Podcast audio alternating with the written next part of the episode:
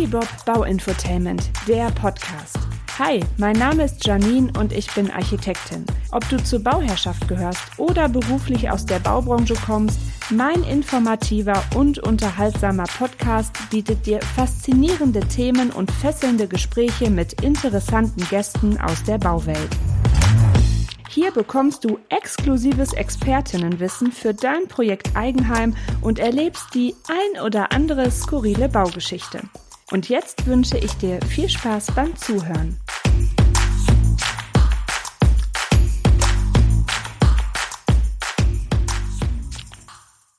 Das Gebäudeenergiegesetz, kurz GEG, enthält Anforderungen an die energetische Qualität von Gebäuden, die Erstellung und die Verwendung von Energieausweisen sowie an den Einsatz erneuerbarer Energien in Gebäuden. Mit der Novellierung des GEG wird der Umstieg auf die Beheizung mit erneuerbaren Energien eingeleitet.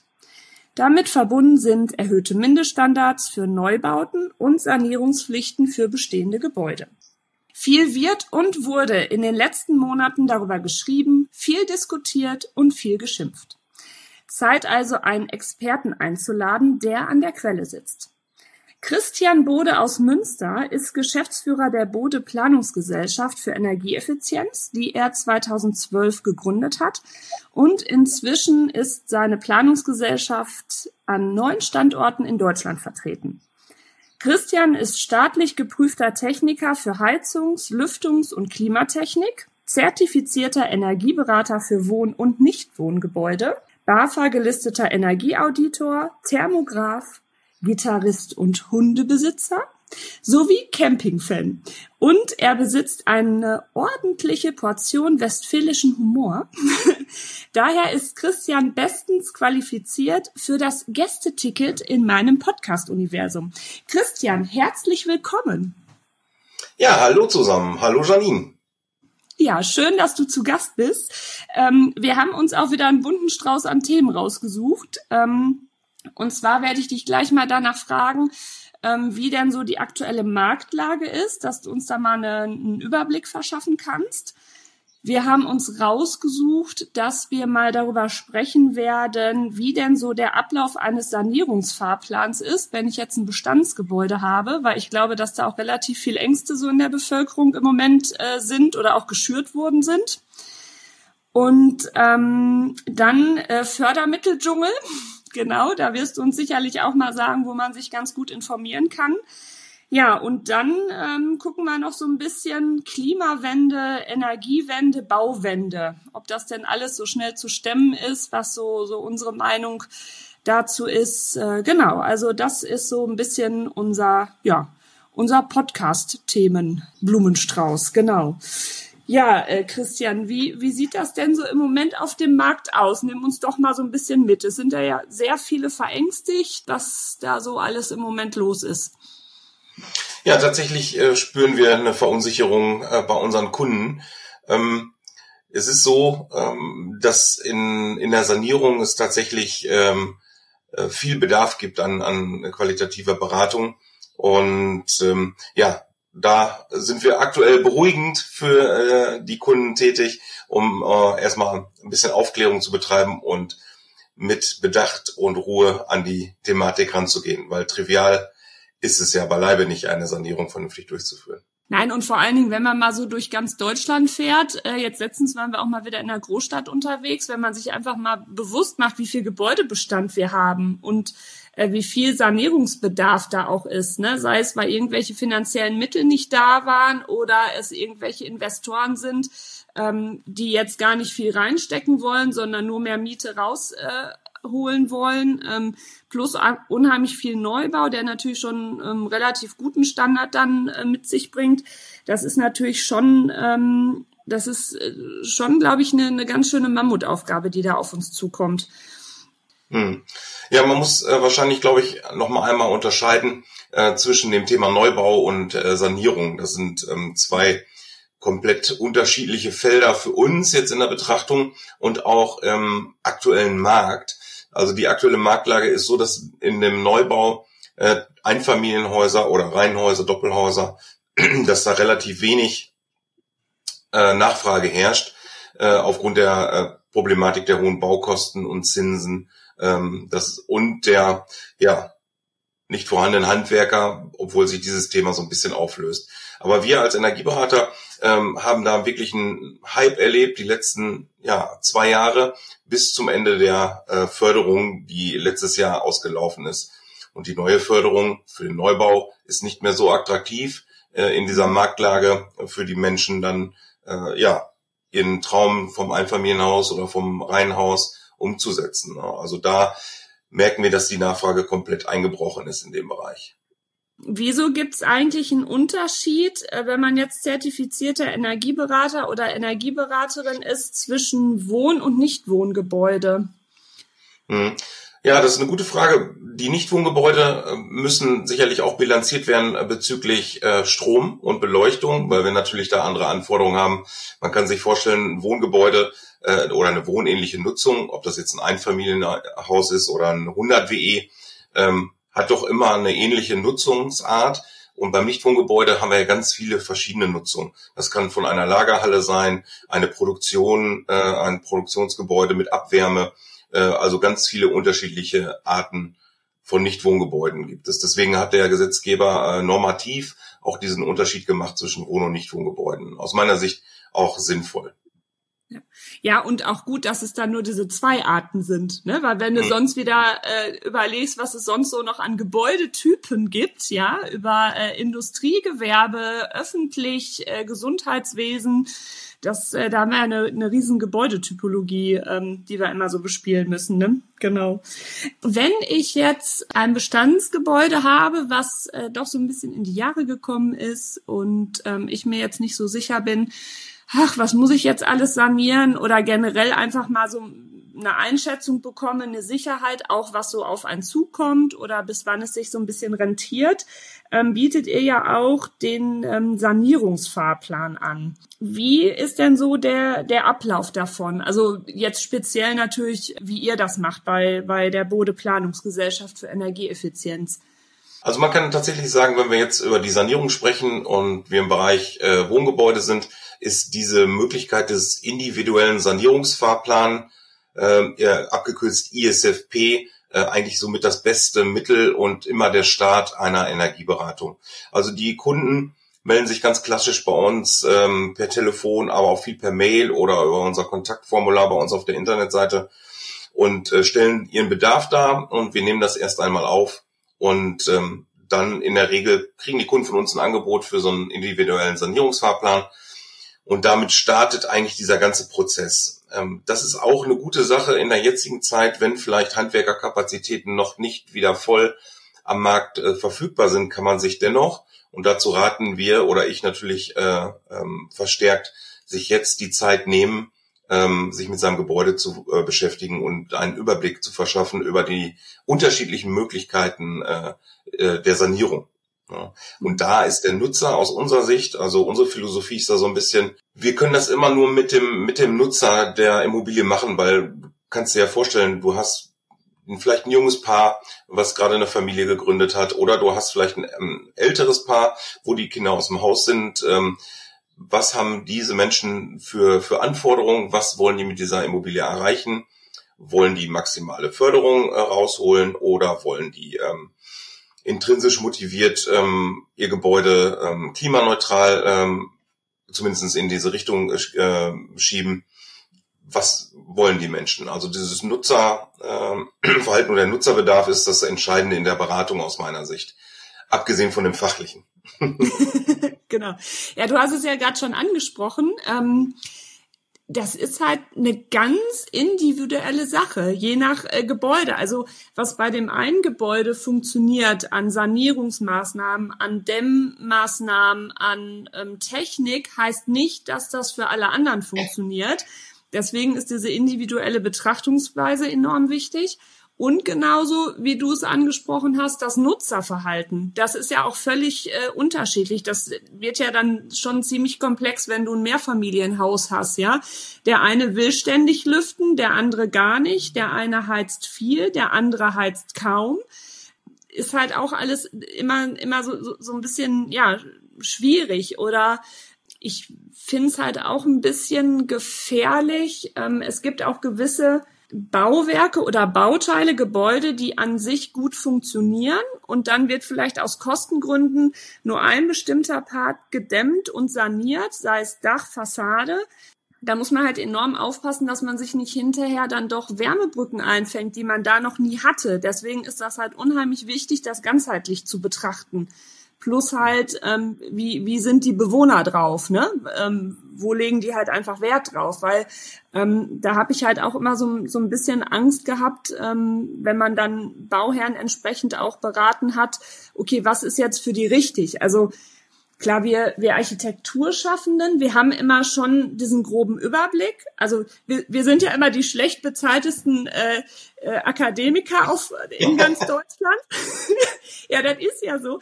Wir müssen uns ja mit allem auskennen, äh, immer up-to-date sein. Ähm, wie viele Normen und Vorschriften gibt's? Ich glaube, über 3000 oder irgendwas habe ich mal gehört. Und, und jeden Tag kommen gefühlt 80 Millionen dazu und sind ja auch immer verantwortlich und mit einem Beinchen im Knast. Also das, das ist ja nicht so ohne.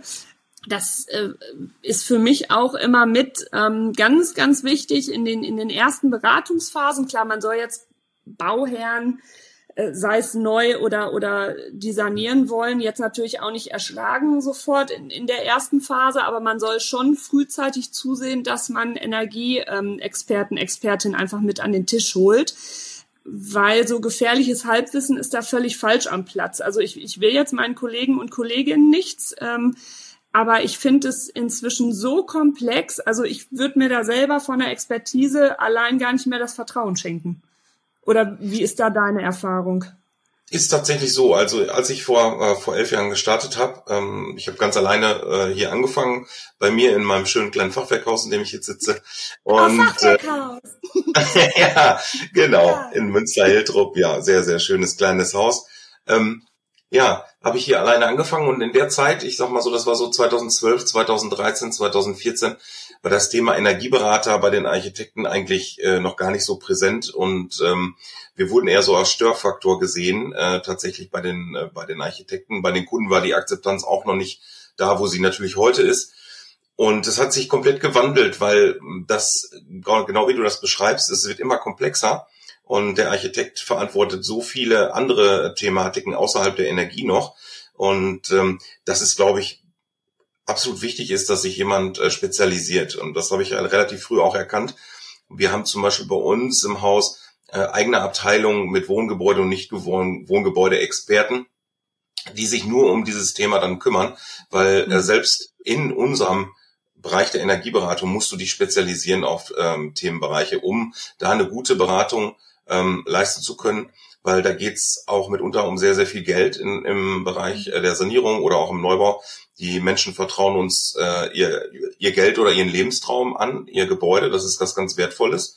Und äh, das ist wirklich auch keine einfache Aufgabe, da eine gute Leistung für den Kunden abzuliefern. Ne? Wir hatten ja gerade gesprochen, das Nutzerverhalten, das Menschliche ist das eine, das Zuhören ist total wichtig aus meiner Sicht.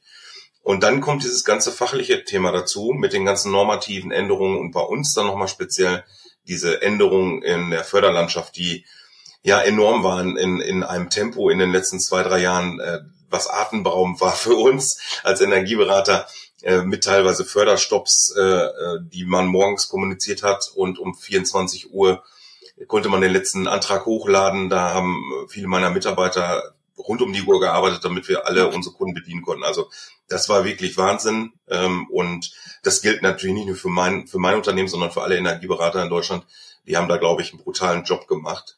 Ähm, und ich finde, wir sind da motiviert dran und dieses Umdenken hat stattgefunden, auch auf der Seite der Architekten, die uns gerne flankierend mit dazu nehmen. Und so sehen wir uns auch. Wir sind ähm, ein Part eine, eines gelungenen ja, Kunden, Haus äh, wenn man das genau. so sagen soll. Das Hauspotpourri, ja. Ja, genau. Ja, und dieses, dieses Team äh, generell, was aufgestellt wird aus Spezialisten, um nachher eine gute Lösung zu liefern. Vielleicht ist das ja auch etwas Urdeutsches, dass wir äh, die Themen so komplex machen, ähm, dass es so viele Experten braucht. Aber ähm, ich kann nur sagen, das gibt am Ende des Tages wirklich eine gute Leistung, dass der Kunde sich auch abgeholt fühlt und, und sagt, ja, in dem, mit dem Team würde ich das nochmal machen. Und das ist, glaube ich, dann sind wir geadelt am Ende des Tages, wenn das als, als Antwort kommt. Genau. Ich äh, nenne das ja auch immer so, oder ich veranschauliche das immer so ein bisschen mit dem Gesundheitswesen, also mit einem, mit einem Arzt, Ärztin. Wir Architekturschaffende sind eher so die ähm, Allgemeinmedizinerinnen. Dann gibt es die Orthopädie, sind die äh, Statiker und Statikerinnen. Und äh, dann gibt's äh, euch noch als Experten für, ähm, ja, wie heißt das denn, ähm, für die für die innere Medizin. Ne? Also ähm, das ist ja auch nicht so, dass ein, ein Allgemeinarzt, eine Allgemeinärztin äh, von allem die Ahnung haben muss. Die überweist dich ja dann auch noch dabei. Nur wir haben jetzt natürlich den Vorteil, so wie wir von den Gegebenheiten aufgestellt sind, kriegt man uns dann doch schneller wirklich an einen echten runden Tisch zusammen, um solche äh, Dinge durchzusprechen, was im Gesundheitswesen ja leider nicht der Fall ist. Ich meine, das wäre ja auch mal schön, ne? weil da ist ja jeder, der mal irgendwas hatte, weiß, dass ganzheitliche Lösungen da auch mehr zum Ziel führen, als alles irgendwie so zusammenzupuzzeln. Wie seid ihr denn jetzt bei euch so äh, zusammengesetzt? Ist das jetzt richtig, dass ihr nur studierte ähm, Fachplaner seid oder habt ihr auch sehr viele mit äh, Praxisbezug dazwischen? Ja, ich traue mich bald nicht zu sagen, aber tatsächlich äh, unsere Philosophie und unser Ansatz ist sehr äh, praktisch bezogen, praxisbezogen bei uns ist das wirklich eine Mischung. Also ich sage mal, in dem Bereich Wohngebäude haben wir äh, überwiegend tatsächlich auch ähm, Dachdecker und Heizungsmeister und Zimmermeister beschäftigt, weil ähm, aber auch ähm, Energiegebäude und Umweltingenieure, das ähm, hält sich so ein bisschen die Waage.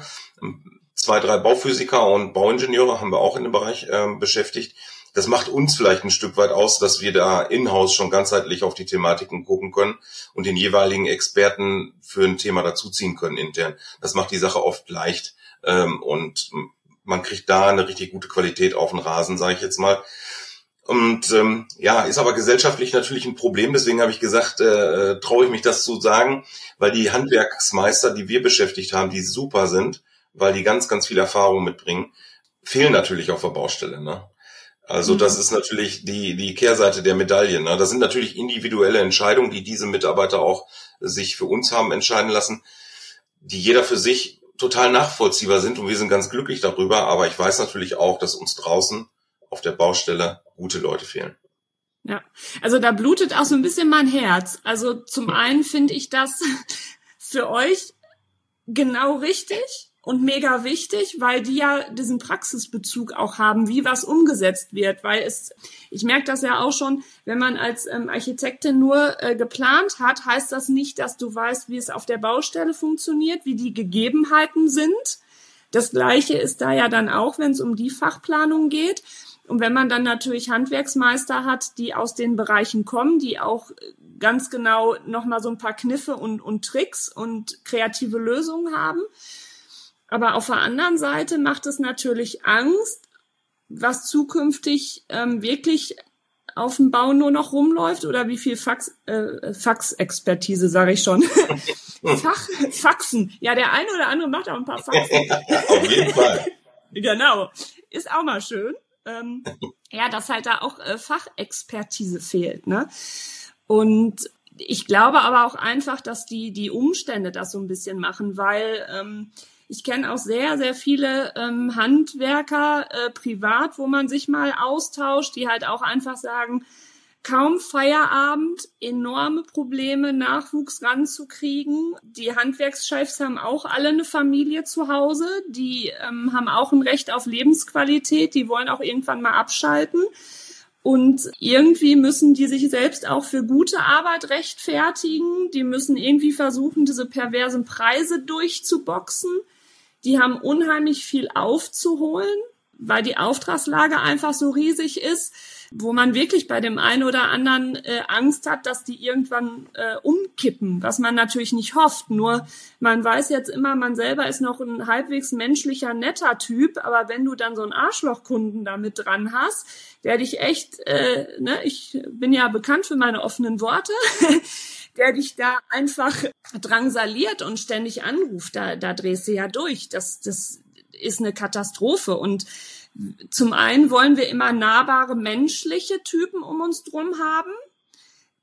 Irgendwann nimmt man das aber auch immer zu sehr mit nach Hause, was auch nicht gesund ist. Und lernst du dich dann abzugrenzen, ist es auch nicht richtig, weil dann bist du zu kalt, zu professionell. Also ich finde diesen Spagat unheimlich anstrengend. Aber das ist ja in, in, in vielen ähm, Berufsbereichen so, weil du musst dich ja wirklich immer auf den Charaktertypen einstellen, mit dem du gerade zu tun hast. Und der eine oder andere kann das besser, der eine ist empathischer, der andere weniger. Ich sage immer so im Scherz intern äh, zu meinen Mitarbeitern, wir müssen mehr Psychologe sein als äh, ähm, ja. Ingenieure.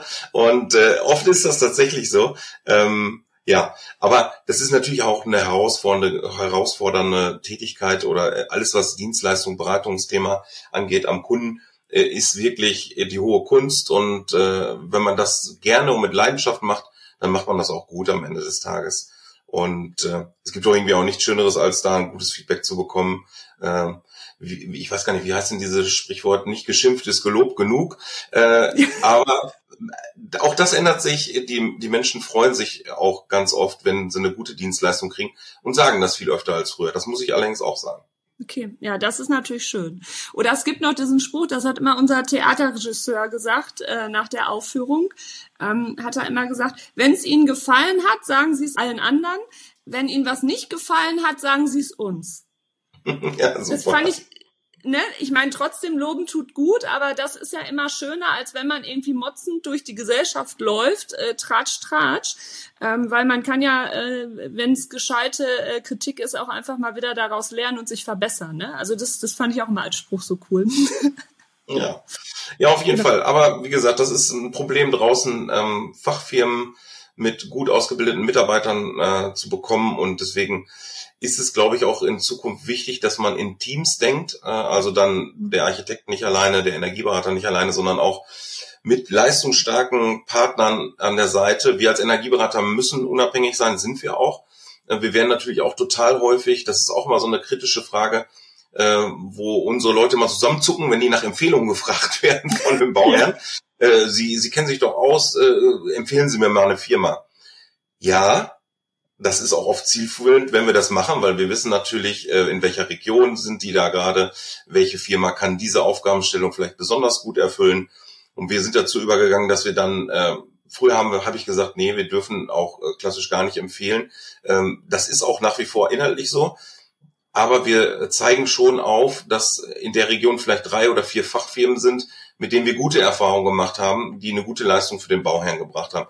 Und ich finde, das kann man als Energieberater schon machen, dass man sagt, es gibt drei, vier, fünf Fachfirmen, die sind dafür gut geeignet, wir haben da gute Erfahrungen mitgemacht und wenden sich doch bitte an diese Firmen. Also niemals einen einzelnen empfehlen und auch nicht nur drei, sondern wirklich mehrere, die in der Region ähm, äh, da gut arbeiten. Und ich glaube, dieses reine Empfehlungsmanagement, was man da äh, auch betreibt, ist hilfreich für den Kunden. Die sind da ganz dankbar drüber. Ne?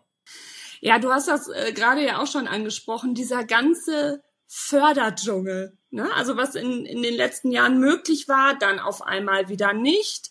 Das waren ja auch Phasen, da sind wir ja äh, alle gefühlt durchgedreht. Bauherren haben Angst erfüllt bei einem angerufen. Äh, wir haben unsere Energieexperten angerufen. Was ist denn da jetzt los? Wie sollen wir beraten? Da waren wir ja sicherlich nicht die Einzigen, die ähm, dafür Telefonterror gesorgt haben.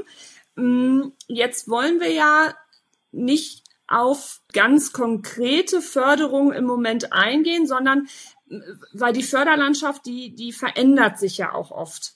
Wo kann, also welche Anlaufstellen gibt es denn, wo ich mich jetzt so informieren kann, was Fördermittel angeht? Was sind da so sichere Quellen oder wo ihr halt auch dann regelmäßig guckt?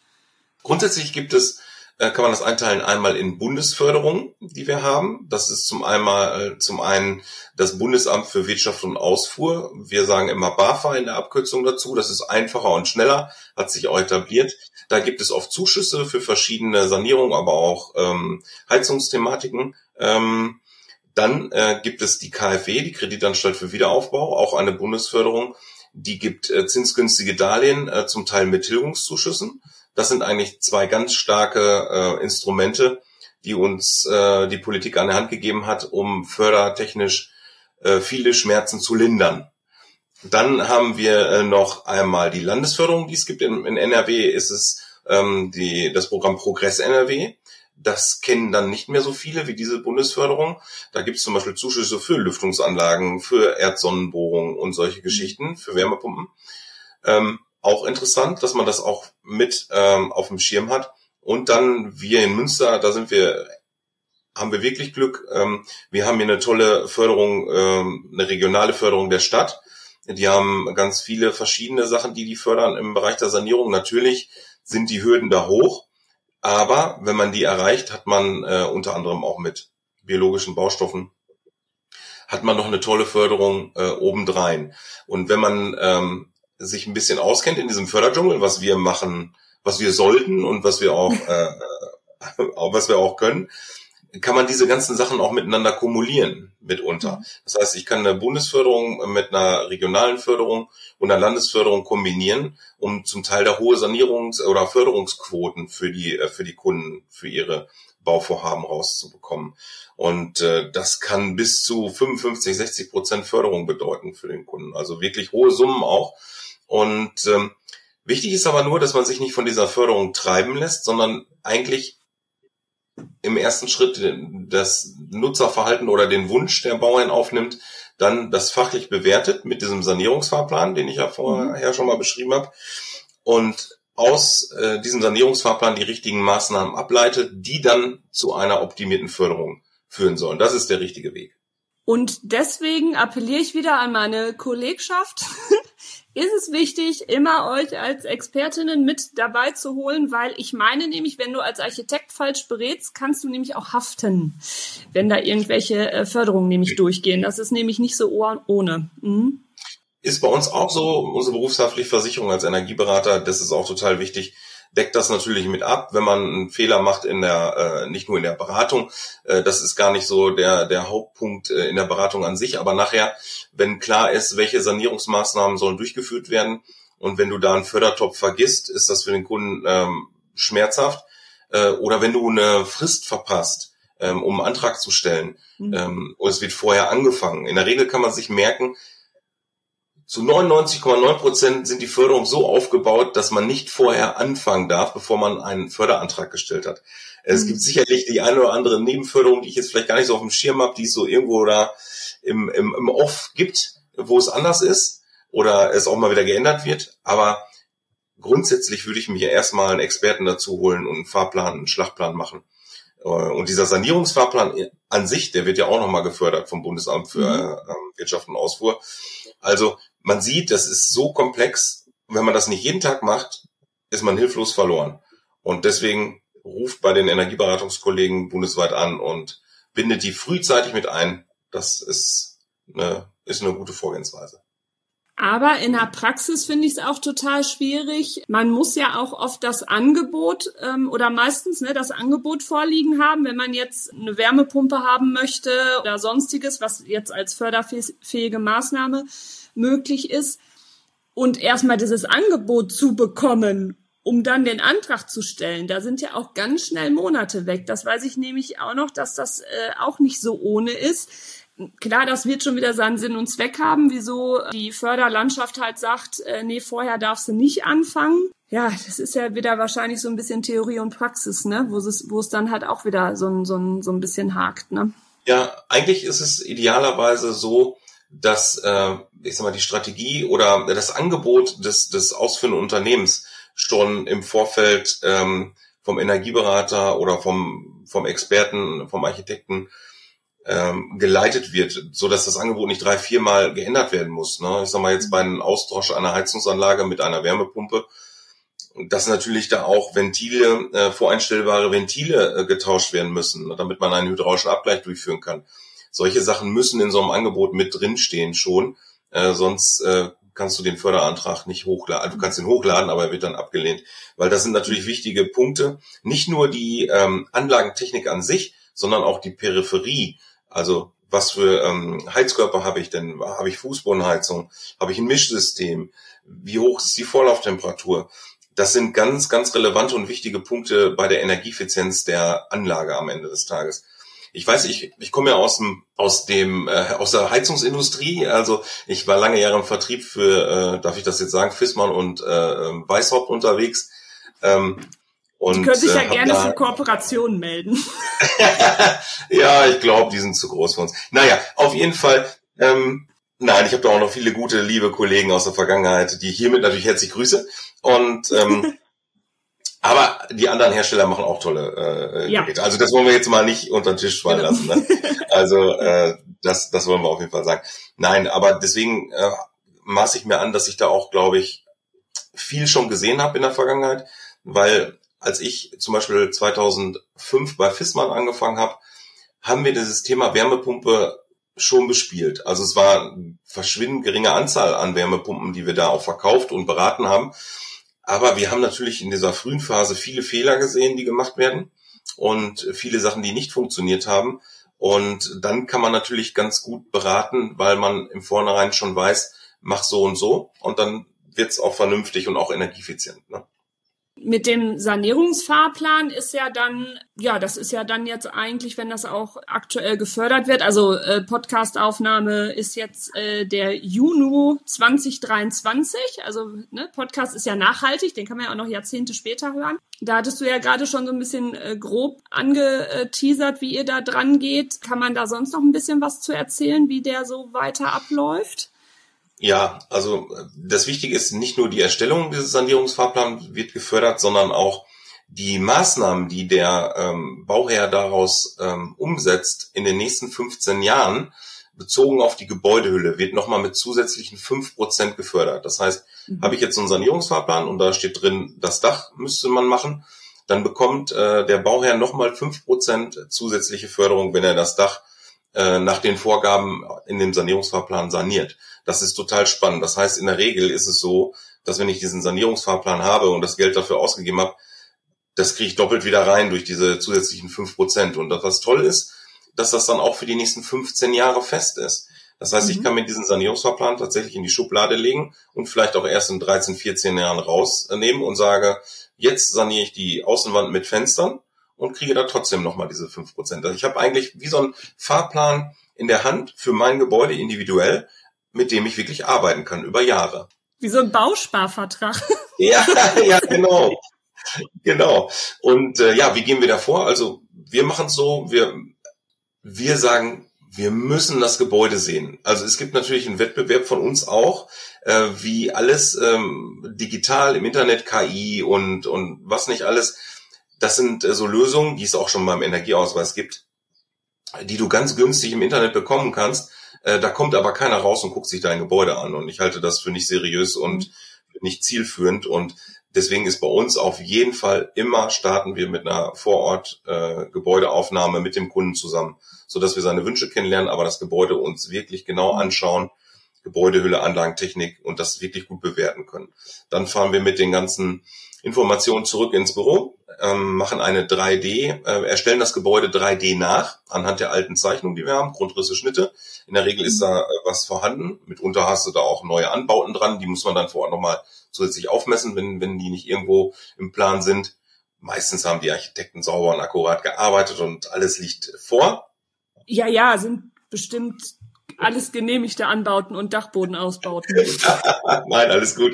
Auf jeden Fall nehmen wir das Gebäude dann 3D auf und simulieren dann praktisch verschiedene Maßnahmen durch. Und diese verschiedenen Maßnahmen und Sanierungsvarianten bilden wir dann in dem Bericht ab. Also das ist wirklich ein tolles Tool. Ähm, ich appelliere an jeden, der ein Gebäude hat und sich damit in den nächsten Jahren beschäftigt. Macht euch so einen Sanierungsfahrplan. Äh, da werden auch ganz viele spannende Sachen rauskommen in dem Prozess. Und legt euch das in die Schublade, wenn ihr nicht investieren wollt die nächsten Jahre und wartet darauf, Vielleicht wartet ihr auch noch auf eine neue tolle Förderung, die es gibt. Oder auf günstigere Preise, wenn die Wärmepumpen jetzt weiter ausgebaut werden und ich sag mal auch aus dem Ausland, aus Japan und China äh, Wärmepumpen nach Deutschland reinstrahlen und verkauft werden, dann wird der Preis da sicherlich auch sinken. Hm. Also man kann da schon auch ein bisschen taktisch und strategisch rangehen. Also ich wusste das gar nicht mit diesen 15 Jahren. Ich finde das gerade total spannend. Ich glaube, du musst dir unser denkmalgeschütztes Verhalten ja, mal angucken.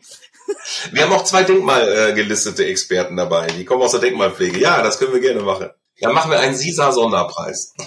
Ja, genau. Ja, cool. So, jetzt habe ich ja gerade schon äh, angeteasert Klimawende, Energiewende, Bauwende.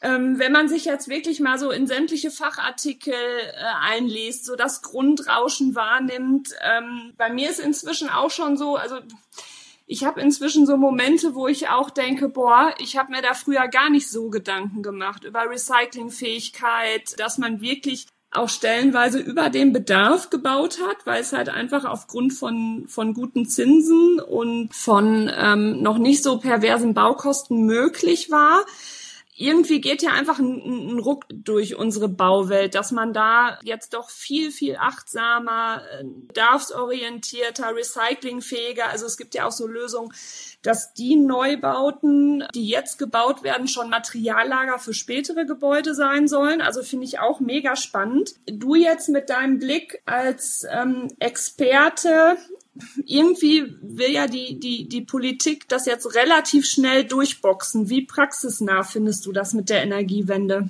Das ist die Frage, ne? Also mhm. tatsächlich, ähm, du hast recht, wir stehen vor einer riesigen Transformation. Äh, mhm. Unsere Gesellschaft, unsere Energieversorgung, unser Gebäude, unsere Art, äh, ja, wie Unternehmen geführt werden, und ähm, das sind ganz, ganz viele Themen, die da einströmen. Und wir sind natürlich in unserem Bereich als Experten im Bereich Energie, da kann ich dir das beantworten.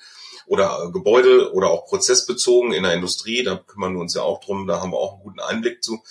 Also die Ziele sind ambitioniert, die werden aber nicht in Deutschland vorgegeben, sondern die Ziele gibt die EU schon vor. Und äh, teilweise sind diese äh, EU-Gebäuderichtlinien zum Beispiel, die sind schon vor Jahren beschlossen worden und auf den Weg gebracht worden mit dem äh, breiten gesellschaftlichen Konsens in der EU und natürlich auch in Deutschland. Wir haben ja auch eine Mehrheit für diese Themen in der Vergangenheit gehabt. Mittlerweile schwächt es ein bisschen ab. Das ist natürlich so. Ähm, die Menschen wollen gerne äh, das Gute tun und äh, aber wenn sie selber gefordert sind und das geht an den Geldbeutel, dann wird schwer. Und ähm, auch ich finde, dass das sozial abgefedert werden muss, weil wir bei unseren Kunden natürlich auch diese Nöte und Ängste jeden Tag sehen. Ähm, da ist die Politik gefordert. Da mache ich mir nicht an, dass ich da jetzt die, äh, die Krönungslösung habe. Aber diese ambitionierten Ziele runtergebrochen, die wir in Deutschland aktuell in, in, der, in der Politik, in der Diskussion haben, halte ich für so nicht erfüllbar. Warum halte ich das für nicht erfüllbar? Weil die Ziele zu knapp gesteckt sind aus meiner Sicht. Wir müssen da so ein bisschen mehr Luft reinkriegen und ein bisschen mehr Realismus walten lassen. Weil ich glaube, Flaschenhals ist zum einen ähm, die planerische Seite, Architekten, Ingenieure, Energieberater, äh, die wir brauchen. Das ist der eine Flaschenhals und der noch viel größere ist der Flaschenhals der guten Fachunternehmen oder generell der Fachleute draußen. Dieser riesengroße Fachkräftemangel, das ist ja eine gesellschaftliche Mammutaufgabe und das trifft uns hier im Bau voll, voll hart. Und wir sind auch die ersten die das zu spüren bekommen jetzt ne? Mhm. auf, auf Bau. Deswegen haben wir auch so hohe Preise und ja, und Lieferkettenproblematiken und so weiter und so fort. Und diese Probleme, die wir hier auf dem Bau sehen, werden sich sicherlich in anderen äh, Sektionen auch noch in Deutschland zeigen und sicherlich auch im europäischen äh, Ausland. Ja, also es wird super spannend. Das, es heißt nicht, den Kopf in den Sand zu stecken, sondern äh, pragmatisch an guten Lösungen zu arbeiten und so gut zu machen, wie man kann. Aber ich glaube, mit den ambitionierten Zielen, die wir jetzt hören in der Politik, wird es schwierig in der Zeit, das umzusetzen. Ja, aber auch, hattest du ja gerade auch schon angedeutet, ähm, die ganzen Ressourcen, um Wärmepumpen etc. herzustellen, Dämmmaterial, also das ist ja auch nochmal eine Riesenlawine, die da auch nochmal mit zukommt.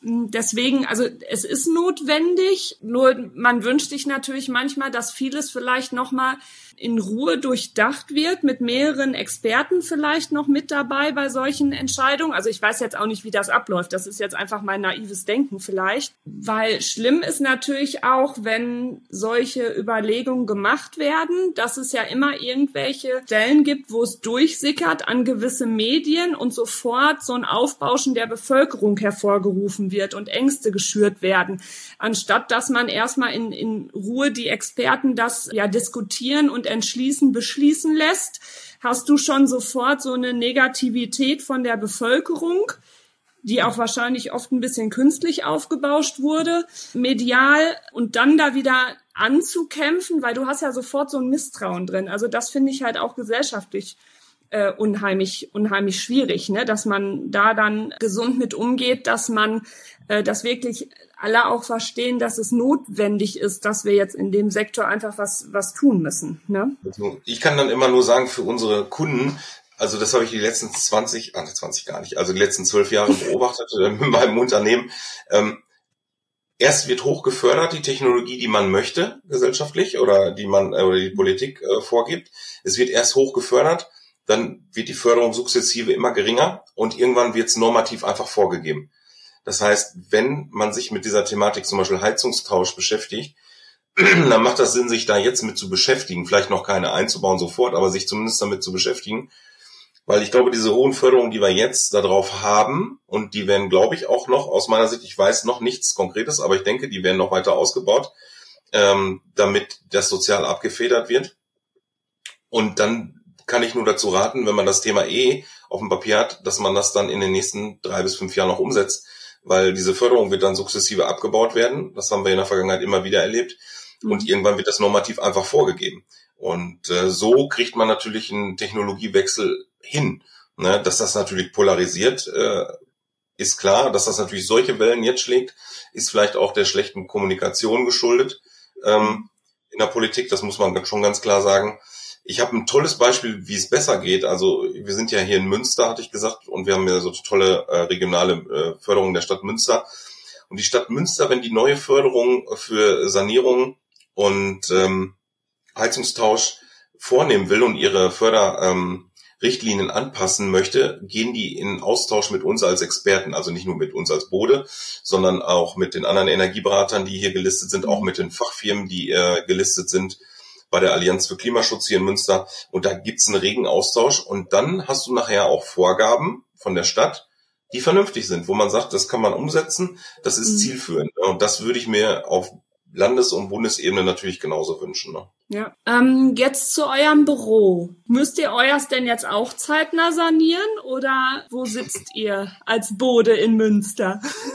ja, also man wird es kaum glauben. Ne? Ähm, also Momentan sitzen die Münsteraner Kollegen, das sind knapp 40, alle im Homeoffice, weil wir jetzt unser tolles neues äh, Bürogebäude, was wir jetzt aktuell bauen oder ein, was eigentlich schon fertig sein sollte, äh, äh, schließen wir jetzt am 1.7. so weit ab, dass wir einziehen können und arbeiten können. Ähm, was da interessant ist, ist tatsächlich das erste KfW 40 EE-Gebäude nach dem alten Standard noch hier ähm, in Münster. Ähm, und äh, da haben wir natürlich versucht, mit unserem Wissen von 2019, was ja nun auch schon wieder äh, ein bisschen her ist, auch schon wieder vier Jahre her, so lange hat diese Planungsentwicklungszeit gedauert für das Büro. Und jetzt natürlich in der Corona-Zeit sind wir voll in das Thema gekommen, Lieferkettenproblematik, Fachkräfte nicht auf der Baustelle. Und das hat uns so ein bisschen ja, hart zu schaffen gemacht. Deswegen sind die Kollegen jetzt tatsächlich für äh, zwei Monate im Homeoffice äh, und ziehen trotzdem voll mit. Hier nochmal Gruß an meine Kollegen, vielen Dank dafür.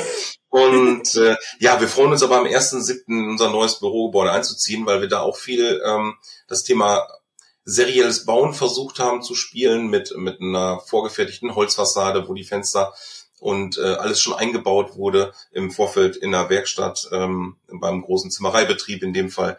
Ja, und da haben wir versucht, viel zu lösen. Wir haben natürlich auch viel Technik verbaut, weil wir das natürlich als Ingenieure und Energieberater, aber auch als TGA-Fachplaner ist das natürlich unser Metier und wir wollen auch mal zeigen, was man machen kann.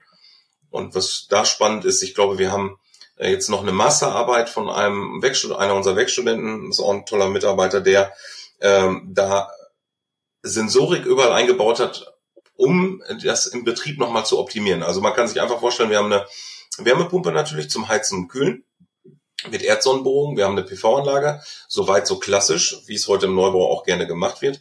Aber wir haben äh, in der Tiefgarage auch 16 Wallboxen und äh, für unsere Firmenwagen, weil wir ausschließlich mit Hybrid und demnächst mit Elektro fahren, ähm, haben noch zwei Schnelllader vor dem äh, Gebäude stehen und äh, da kannst du dir vorstellen, so groß ist die PV-Anlage jetzt auch nicht, dass sie das alles abdecken kann, wenn da jeder sein Auto ähm, voll lädt, sondern dann wird mit dem Lademanagement gearbeitet und das wollen wir nochmal tracken und wir wollen den Betrieb optimieren der Heizungsanlage. Das Kühlen wird rein passiv passieren äh, aus der Erdsonnenbohrung. Wenn das nicht reicht, werden wir dann erst aktiv zu kühlen, so dass wir so viel wie möglich Energie sparen und die, die, äh, die Energie, die wir dann brauchen, wollen wir dann natürlich voll äh, erneuerbar erzeugen. Das hört sich mega spannend an. Also im Juli zieht ihr dann ein. Ach, Ja. Münster ist ja nicht so weit weg von mir. Ähm, vielleicht komme ich ja mal aus meinem Elfenturm äh, raus und äh, mach mal Kitty Bob draußen. Ja, du bist herzlich eingeladen. Dann warte aber ab, bis ich aus dem Urlaub wieder zurück bin. Dann kann ich dir das auch in Ruhe zeigen. Ja, gerne. Nee, cool, lass uns das doch mal machen. Dann, dann kombinieren wir mal die Folge einer Begehung von eurem ähm, spannenden Bürogebäude. Das ist ja dann nochmal sehr praxisbezogen. Also das fände ich cool. Nee, das ist, das, das ist doch mal eine Maßnahme. Sehr gerne. Ja, und wenn das komplett auch fertig ist und alle eingezogen sind, alle arbeiten können, dann können wir vielleicht auch, wenn, wenn du und deine Hörer mal Lust haben, können wir sicherlich auch mal so einen Vororttermin für deine Hörer machen, die in der Nähe ähm, sind. Und ja, können wir uns da auch mal ähm, einen halben Tag aufhalten und uns mal was anschauen, wenn das von Interesse ist. Sehr gerne, biete ich euch gerne an. Oh, perfekt. Super.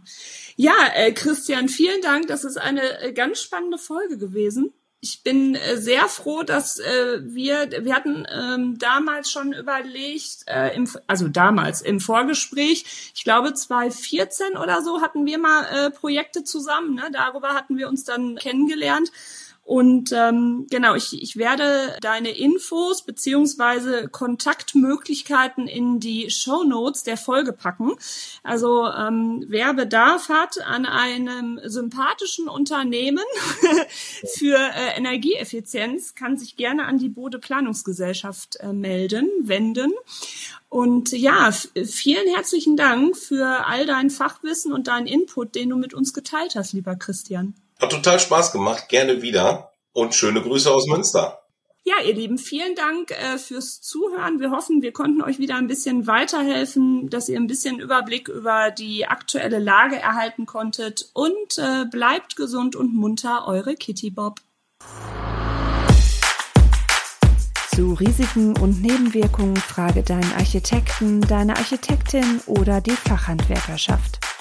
Kitty Bob Bauinfotainment, der Podcast, ist eine Eigenproduktion von Architektin, Diplom-Ingenieurin Janine Kohnen.